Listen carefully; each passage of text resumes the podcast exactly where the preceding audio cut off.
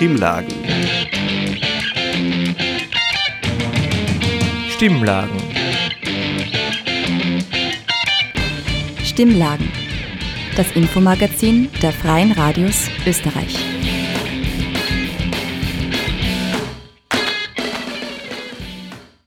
Willkommen bei den Stimmlagen aus Linz. Themen der Sendung am 26. April war der Tag gegen Lärm, seltene Krankheiten und Klimaproteste, Handeln statt Kriminalisieren fordern Wissenschaftlerinnen.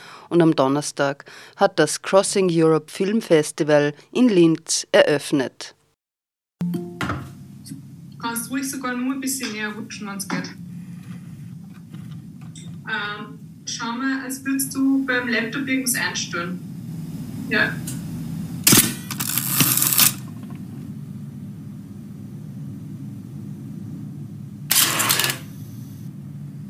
Und noch die Angst. zu. Und auf. Ja.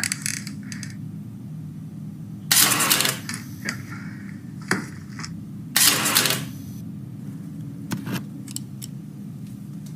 Das Meeting endet in 10 Minuten. Wir müssen dann nochmal ein neues machen wahrscheinlich. Ja. Ähm, vielleicht habe ich es dann sogar auch schon. Okay. Also ich glaube, es braucht gar nicht mehr so lang.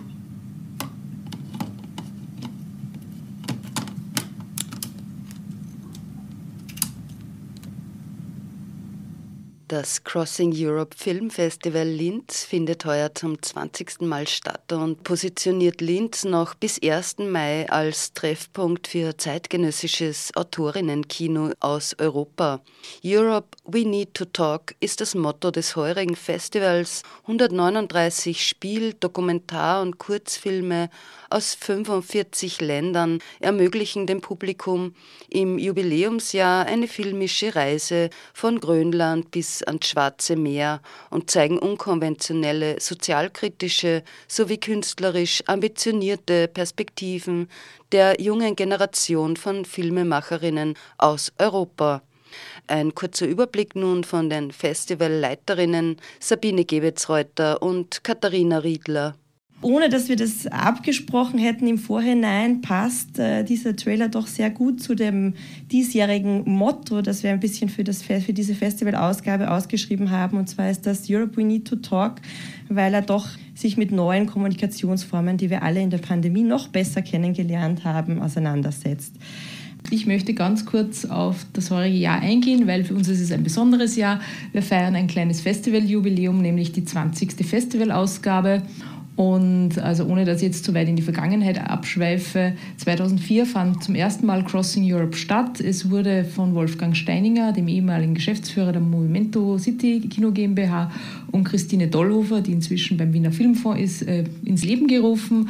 Die letzten 20 Jahre waren aufregend, ähm, sowohl organisatorisch. Wir haben einiges erlebt von äh, diversen äh, Streiks von Fluglinien. Wir haben einen Vulkanausbruch in Island überlebt. Aber was das Schöne ist, ist, die letzten 20 Jahre war, Jahren waren auch wirklich inhaltlich eine, eine tolle Reise. Und das, wofür Crossing Europe steht, glaube ich, möchten wir auch in diesem Jahr wieder ähm, präsentieren, nämlich das neues, junges europäisches Kino entdecken. Also das ist das Ziel und genau in diesem Jahr freut es uns besonders, dass das Programm durchzogen ist von Arbeiten von sehr vielen jungen, neuen Stimmen des europäischen Kinos.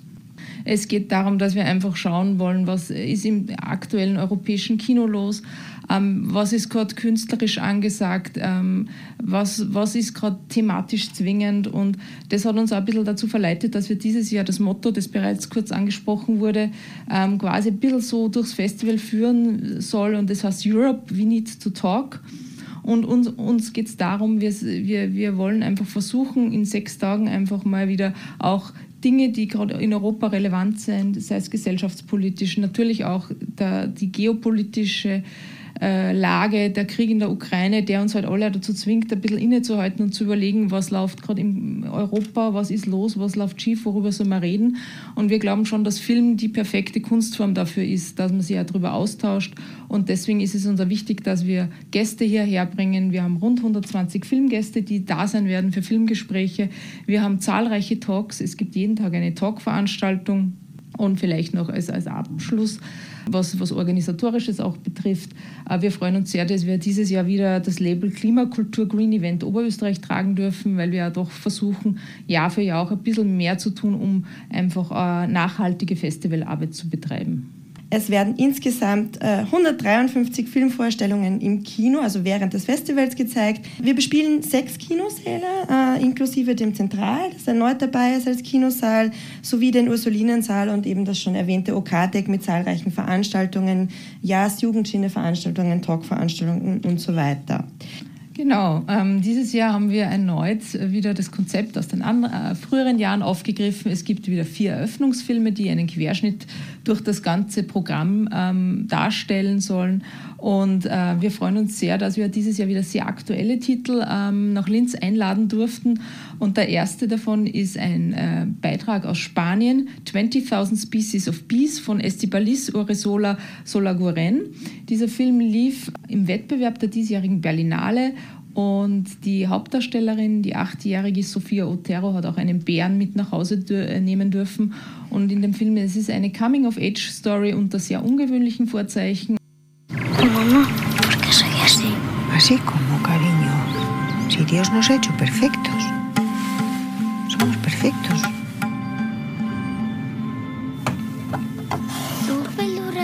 Pelura és verlei? Mai. I seco. Eres médico? Yo no. Ellas.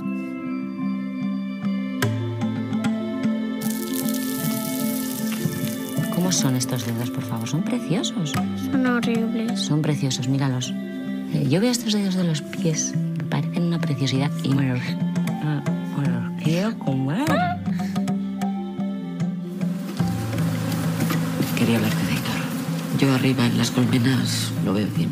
Me basta con que te sientes a hablar con él. Y si no, siempre puedes hacer como tu madre. Mira para otro lado. Nico, ¿tú crees que cuando estaba en la tripa de Ama algo salió mal?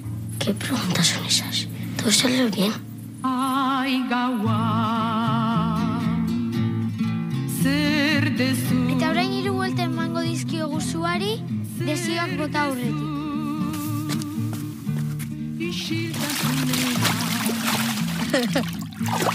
Que ese niño está muy confundido. Va a estar confundido, Ama, que tiene ocho años.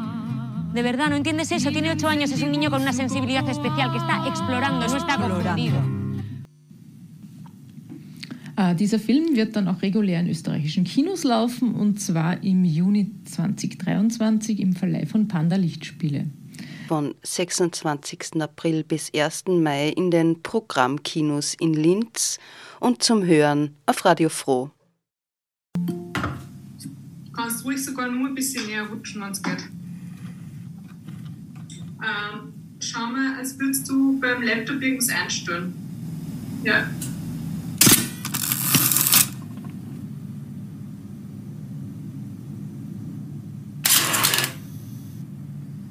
Und noch die Angst.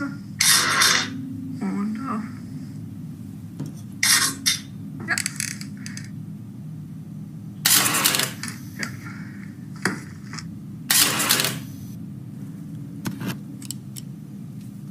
Das Meeting endet in 10 Minuten. Wir müssen dann nochmal ein neues machen wahrscheinlich. Ja. Ähm, vielleicht habe ich es dann sogar auch schon. Okay. Also ich glaube, es braucht gar nicht mehr so lang.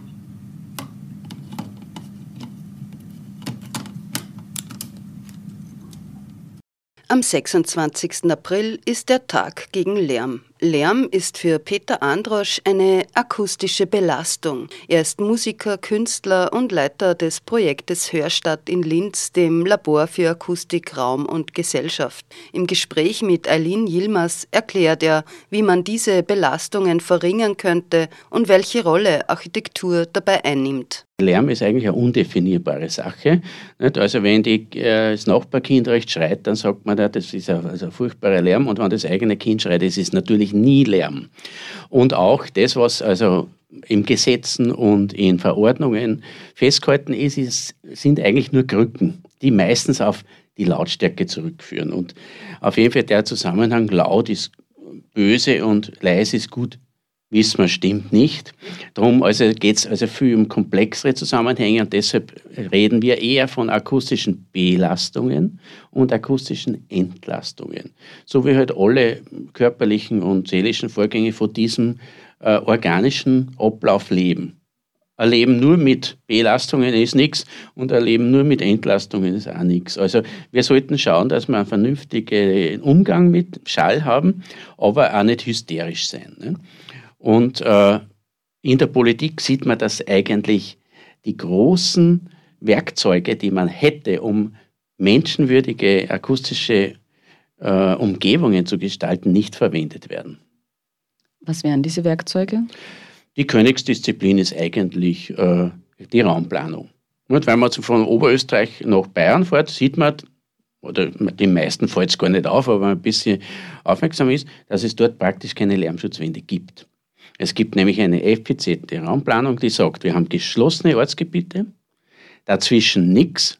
Ja, und äh, wir haben Zurückdrängung des Individualverkehrs und dann brauche ich keine Lärmschutzwände. Nicht? Also wenn ich nur äh, Baugenehmigung habe in geschlossenen Siedlungsgebiet und für die Hausen, das vielleicht, denen ist vielleicht auch äh, unangenehm, aber braucht man nicht Lärmschutzwände bauen.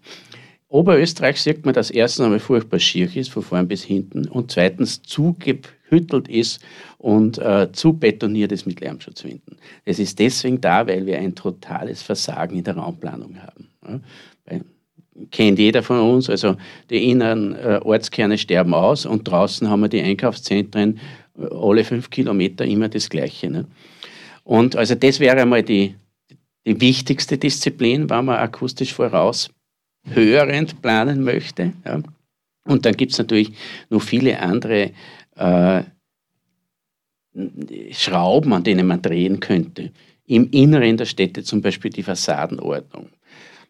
Äh, Glasfassaden äh, werden in Amerika nicht ohne Grund Noise Canyons genannt, weil also die, durch die Reflexionen des Schalls, der nichts anderes ist als bewegte Luft, oft die Lautstärkebelastung verdoppelt wird und verdreifacht wird. Ne?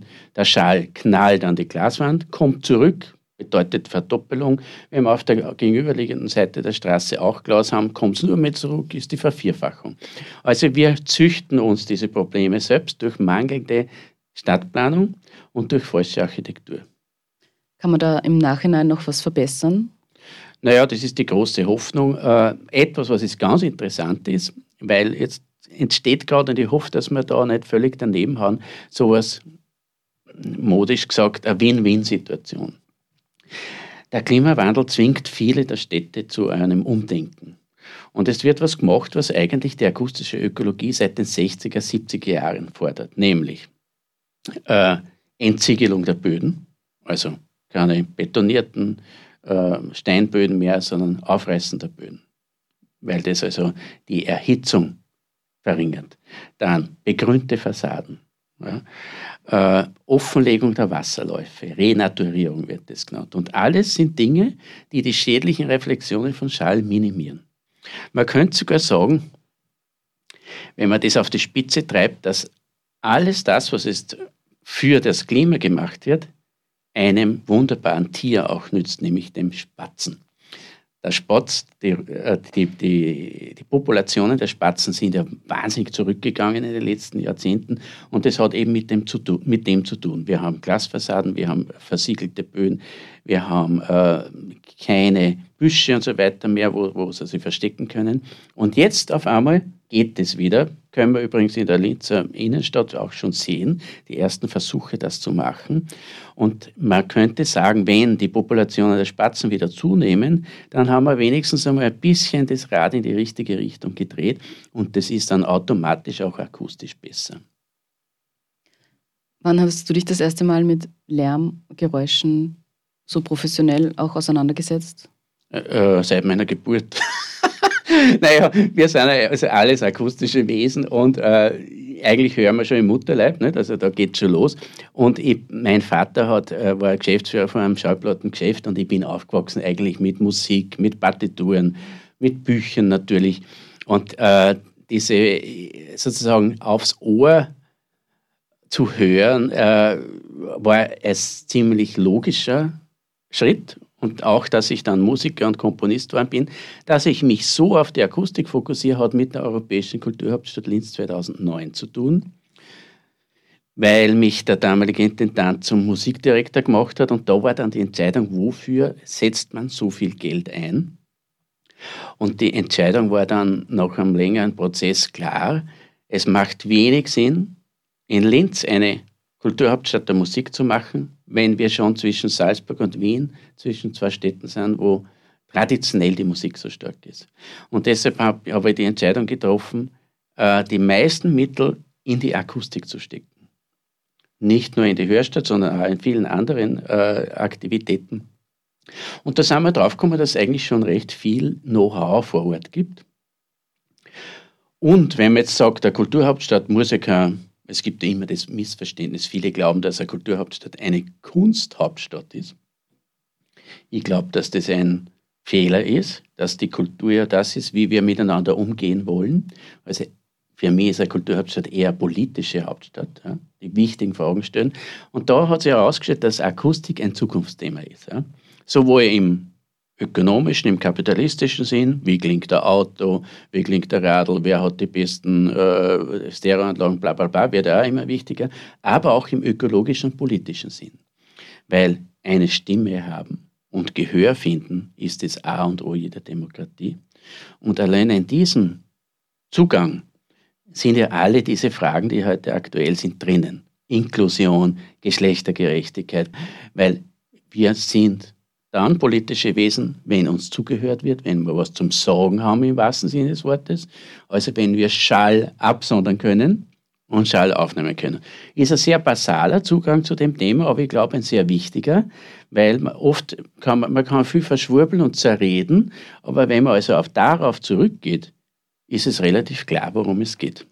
Ja, das war Peter Androsch über Lärm und was das mit dem Spatz zu tun hat. Am Med-Campus der JKU fand eine Diskussionsrunde zu seltenen Krankheiten statt. Ärzte und ein Vater von einem betroffenen Kind haben diskutiert, wie eine optimale Versorgung ausschauen könnte und wo unser Sozialsystem noch ausbaufähig wäre. Klaas Röhl von der ProRare Austria erzählt davon, welche Hürden es bei seltenen Krankheiten im Sozialsystem gibt. Tatsächlich ist eine ähm, oft sehr schwere, seltene Krankheit lebensverändernd, auch für die Familie, für die Eltern. Das war bei Ihnen auch der Fall. Sie haben ja Ihren Beruf gewechselt äh, und sich ganz auf diese, ähm, auf diese Arbeit jetzt konzentriert, um auch Mittelöffentlichkeitsarbeit für, die, für Verständnis von seltenen Erkrankungen zu machen. Ähm, wie kann man denn die verschiedenen Organisationen, um die es da noch geht, wir haben gehört Gesundheitskassen, also wenn man irgendwelche Heilbehelfer, wenn man Behandlungen braucht, es geht um Arbeitsplätze, es geht um Sozialversicherungsträger, die über Pflegegeld zum Beispiel entscheiden oder über Karenzen für Eltern oder ähnliches. Ähm, wie weit sind wir da in Österreich äh, und was ist da aus Ihrer Sicht zu tun? Ja, die Familien, die die Diagnose bekommen, ihr Kind ist von einer seltenen, möglicherweise unheilbaren Erkrankung betroffen, die fallen natürlich schnell in ein tiefes Loch und man muss äh, sagen, es geht nicht nur um die Versorgung, die medizinische Versorgung der Kinder, sondern es geht auch um die psychosoziale Betreuung der ganzen Familie. Also wenn man so eine Nachricht bekommt, kann es leicht passieren, dass man in eine Depression rutscht oder eine posttraumatische Belastungsstörung. Und wenn ich als Elternteil nicht die Energie oder die, die Gesundheit, die psychische Verfassung habe, um jetzt um all diese Sozialleistungen zu kämpfen, die ich vielleicht bräuchte, erhöhte Familienbeihilfe, Pflegegeld etc. Das ist in Österreich leider sehr, wie soll man sagen, ein bürokratischer Dschungel, mhm. ähm, in dem man sich schnell verirren kann und verlaufen kann, wo man ohne eine wirklich sehr kompetente Sozialarbeiterin äh, oftmals sich gar nicht durchsieht. Ähm, ich kann ähm, wir haben gehört, Case Manager, Entschuldigung, wenn ja. ich Sie unterbreche, aber Case Manager im Krankenhaus wäre so eine One-Stop-Shop Prinzip ähm, irgendwo bei einem Träger angesiedelt für Sie hilfreich? Natürlich, das ist das äh, Optimum und wir haben das im Fall der Neurofibromatose, wir haben mit der MIT-Uni Wien ein Expertisezentrum aufgebaut und dort haben wir eben nicht nur die medizinische Betreuung der Patientinnen sichergestellt, sondern auch eine psychosoziale Versorgung, die wir mit Spendengeldern eigentlich, muss man auch dazu sagen, finanzieren. Die notwendigen zusätzlichen personellen Kräfte wurden nicht äh, zur Verfügung gestellt. Also wir finanzieren hier mehrere Psychologinnen, eine Sozialarbeiterin, eine Assistenzärztin, Forschungsprojekte, also mehr als 100.000 Euro pro Jahr über Spendengelder finanzieren wir in die medizinische und psychosoziale Versorgung unserer mhm. Patientengruppe. Mhm. Das heißt, äh, bei den Zentren, bei den Ex, ähm, Ex Exzellenzzentren, könnte man ja auch sagen, oder? Mhm. Äh, ist ist das idealerweise angesiedelt?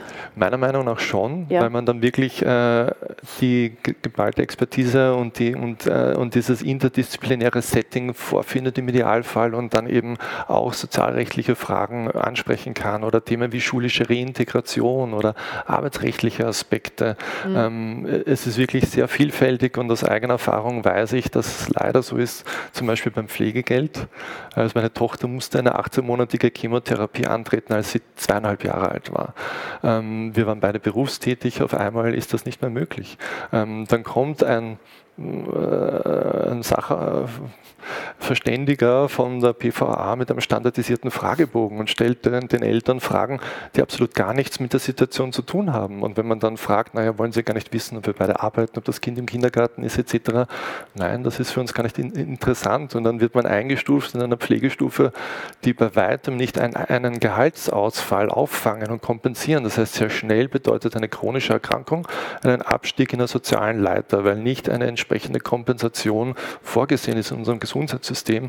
Und man muss auch um jede äh, äh Unterstützung und Hilfestellung kämpfen und ist in so einer Bittstellerfunktion. Mhm. Und wir wissen auch, dass 50 Prozent der Einspruchsfälle beim Pflegegeld dann stattgegeben werden in zweiter Instanz. Das heißt, wird erstmal geschaut, möglichst nicht zu viel an Unterstützung zuzusagen. Und das ist eine sehr schwierige Situation, wenn man schon belastet ist und dann auch noch die Kraft aufbringen muss, jetzt Berufung einzulegen äh, und vor Gericht sein Recht äh, durchzukämpfen. Die Fragen stellte Christine Heiden, ihres Zeichens Präsidentin des Oberösterreichischen Presseclubs.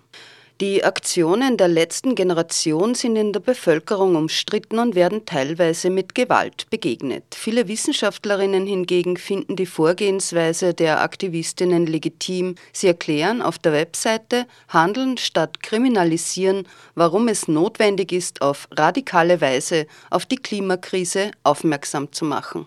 Über 1500 Wissenschaftlerinnen haben die Erklärung Handeln statt Kriminalisieren unterzeichnet. Bei einer Online-Pressekonferenz am 21. April haben WissenschaftlerInnen ihre Gründe bekannt gegeben, KlimaaktivistInnen zu unterstützen. Neben der Unterstützungserklärung ist auch eine Petition gestartet worden, um an Politik und Gesellschaft zu appellieren, sich mit den inhaltlichen Forderungen der AktivistInnen ernsthaft auseinanderzusetzen und entschlossen wirkungsvolle Maßnahmen gegen den menschengemachten Klimawandel mit seinen katastrophalen Folgen zu ergreifen. Die Petition fordert ebenso, dass KlimaaktivistInnen auf keinen Fall kriminalisiert werden dürfen. Die Medienethikerin Claudia Paganini spricht davon, dass die öffentliche Debatte zu den Aktionen der letzten Generation sehr einseitig geführt wird. Als Medienethikerin beobachte ich in den letzten Monaten eine Zunahme von Hassrede gegen, KlimaaktivistInnen auf Social Media und zugleich eine Verrohung der Sprache, insbesondere auch bei PolitikerInnen, die beispielsweise von Extremisten, Terroristen, Abschaum oder gar von einer Pest sprechen. Mit trauriger Zuverlässigkeit ist in der Folge genau das eingetreten, was aus der einschlägigen Forschung zu erwarten war. Eine Zunahme der Aggression und von körperlicher Gewalt auf der Straße.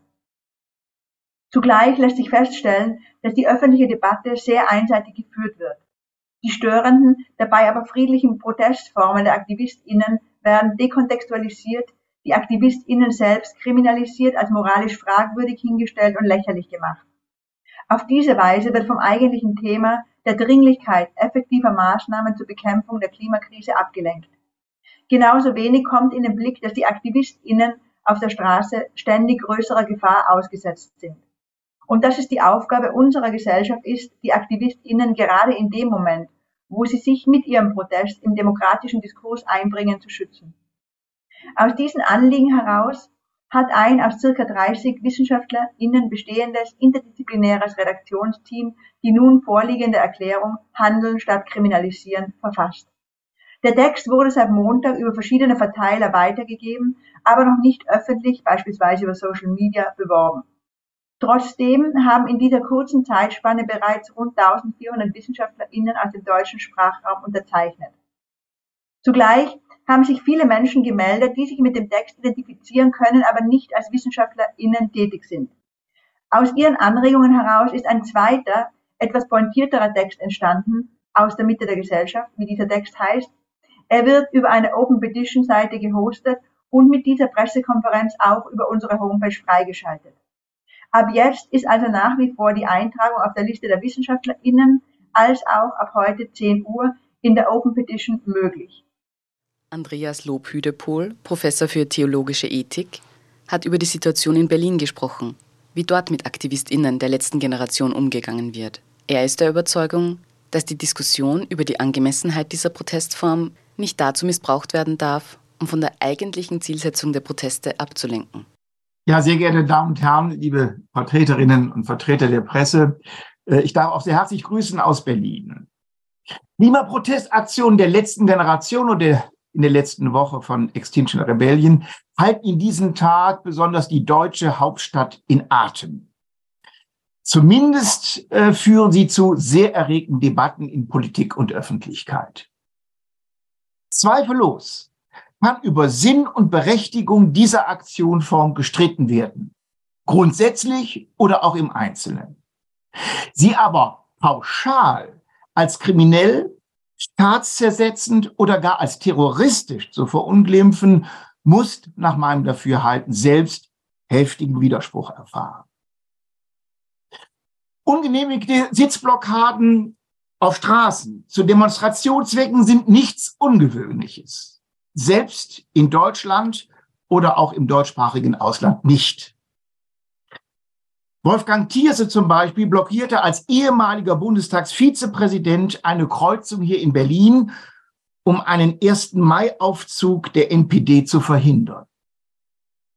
Und schon vor knapp vier Jahrzehnten eilte der damalige bayerische Ministerpräsident Franz Josef Strauß an die Grenze nach Österreich, um den blockierenden Lkw-Fahrern, die über viele Tage alle Straßen zum Nachbarland Österreich blockierten, um diesen blockierenden Lkw-Fahrern im Kampf gegen Mautgebühren persönlich seine volle Unterstützung zu versichern.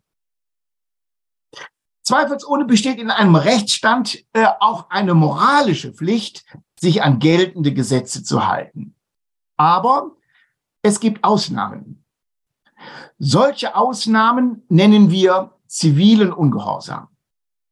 Der liberale Rechtsphilosoph und Gerechtigkeitstheoretiker John Rawls versteht unter zivilem Ungehorsam ein, ich zitiere ihn, öffentliche, gewaltlose, gewissensbestimmte, aber politisch gesetzeswidrige Handlung, die gewöhnlich eine Änderung der Gesetze oder der Regierungspolitik herbeiführen soll.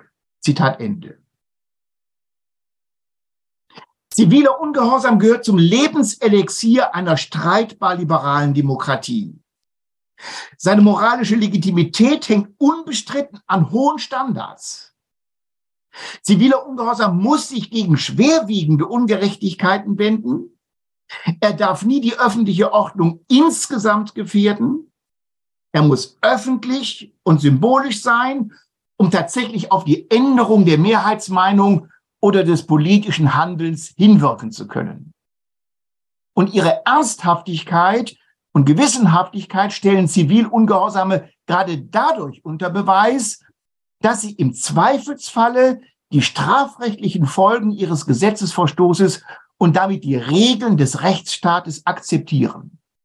Genau darin gipfelt das Symbolhafte ihres dramatischen Appells. Mehr noch, was im wiederholten Fall zivilen Ungehorsams aus der Sicht des Strafrechts als ärgerliche, ja sanktionsverschaffende Renitenz eines unbelehrbaren Wiederholungstäters erscheinen mag, das ist zumindest aus der Perspektive der Sozialethik als prinzipiengeleitete Unbestechlichkeit und äh, unbeugsam zu werden. An diesen Kriterien sollten wir nach meinem Dafürhalten die Aktionen messen. Unbeschadet dessen darf die Diskussion über die Angemessenheit dieser Protestform nicht dazu missbraucht werden, von den eigentlichen Zielsetzungen der Proteste abzulenken, die energische Umsetzung der absolut dringlichen Klimaschutzmaßnahmen, das Einhalten nationalen und internationalen Rechts. Deshalb handeln statt kriminalisieren. Das waren Beiträge von Eileen Yilmaz und Pamela Neuwirth, die Stimmlagen von der Frosin-Redaktion in Linz.